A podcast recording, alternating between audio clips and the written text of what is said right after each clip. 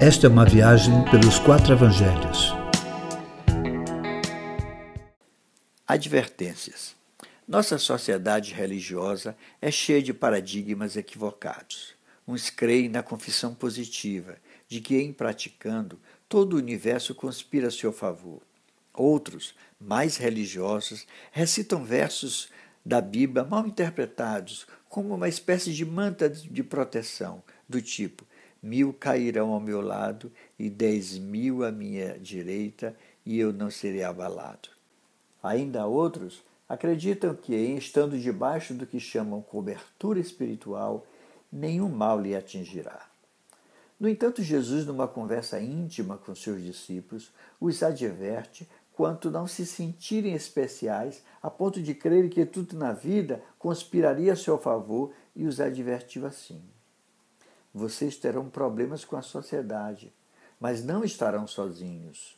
O Espírito Santo falará em vós.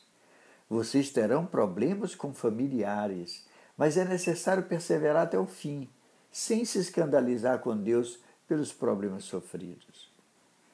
Haverá perseguições. Apenas não resista, se mova do local da perseguição. Quem é discípulo não é maior que o mestre, apenas deve ser como ele é.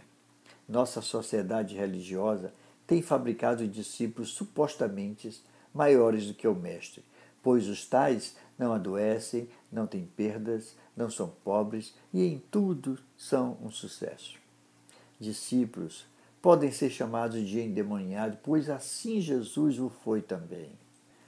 Concluindo esse grupo de advertências, Jesus diz aos seus discípulos que não deviam se encher de medo de quem podia ferir apenas o corpo e nunca a alma, mas que eles deveriam temer a Deus.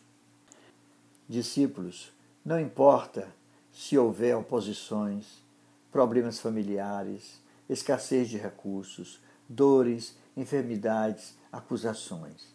Lembrem-se, somos os mais importantes de toda a criação e Deus cuida de nós, ainda que aparentemente não pareça. É desse jeito.